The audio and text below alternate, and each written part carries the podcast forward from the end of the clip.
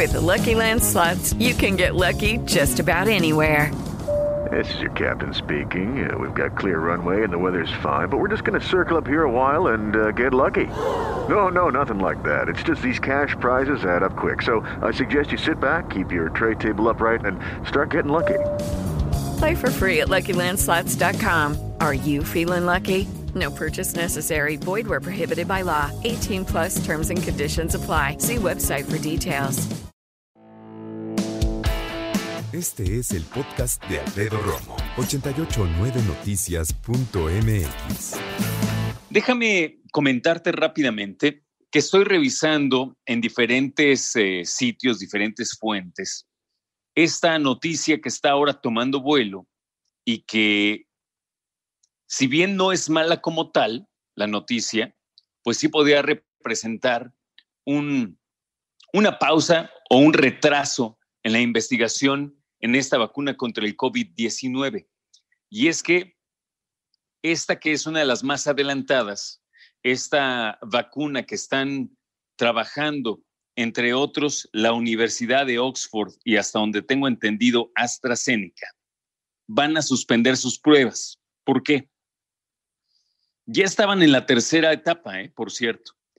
Y resulta que aparentemente hubo una reacción en uno de los participantes del estudio y que por eso, pues ahora quieren revisar qué es lo que está pasando y obviamente rectificar el camino.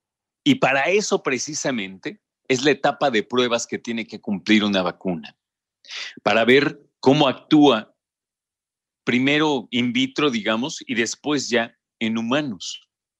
Y algunos pueden llegar a tener reacciones. Sabemos, y esto es muy importante, que cualquier ser humano puede ser alérgico en cuanto a alguno de los componentes de una fórmula, la que tú quieras, una medicina, una vacuna, puede ser alérgico y no saberlo.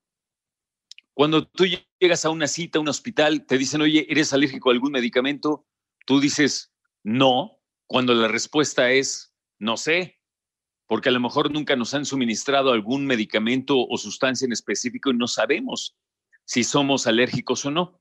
Bueno, el punto es que este estudio entre Estados Unidos e Inglaterra principalmente, y en donde, hasta donde tengo entendido, México también puso, puso por ahí una inversión, pues bueno, va a tener que ser suspendida y revisada para saber qué es lo que pasó o qué sucedió con esta persona que formaba parte de este protocolo de la vacuna contra el COVID-19 y que presentó una reacción. Reitero, no es a lo mejor una mala noticia como tal, simplemente pues es un pequeño retroceso en esta investigación en el que van a revisar qué fue.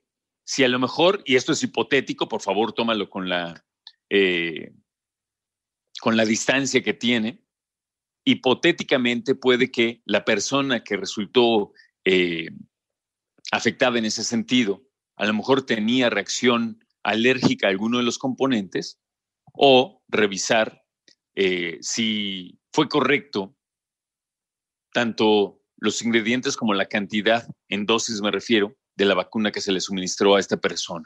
Vamos a estar pendientes y sobre todo vamos a esperar si AstraZeneca da por ahí eh, alguna declaración, porque eso me parece importante. Me parece muy importante. Mm. Hay una declaración que estoy viendo por aquí en un medio impreso acerca de lo que pudo haber dicho una persona que trabaja en la farmacéutica, pero que es de comunicación de Estados Unidos. Así que vamos a ver si la farmacéutica da una declaración a nivel Latinoamérica o a nivel mundial, ¿no? Vamos a ver qué es lo que sucede. Eso para que lo tengas presente porque todos estamos ya, pero súper ilusionados y, e impacientes porque llegue la vacuna, la que sea, a México, pero precisamente este es uno de los ejemplos más contundentes de por qué tenemos que tener calma. Una vacuna tiene que ser probada una y otra vez en diferentes grupos y dar el mismo resultado. Se tiene que probar varias veces. No es nada más de, ah, pues inyecté tantos y salieron muy bien y vámonos. No. Tienen que ser contundentes y sobre todo eh, continuos los resultados que vaya arrojando esta vacuna.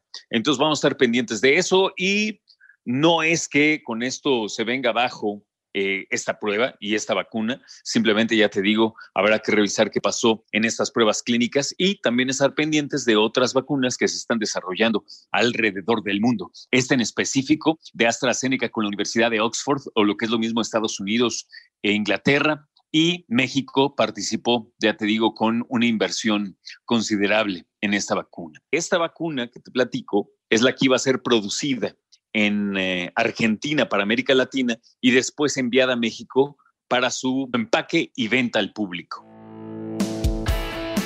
Escucha a Alfredo Romo donde quieras, cuando quieras. El podcast de Alfredo Romo en 889noticias.mx.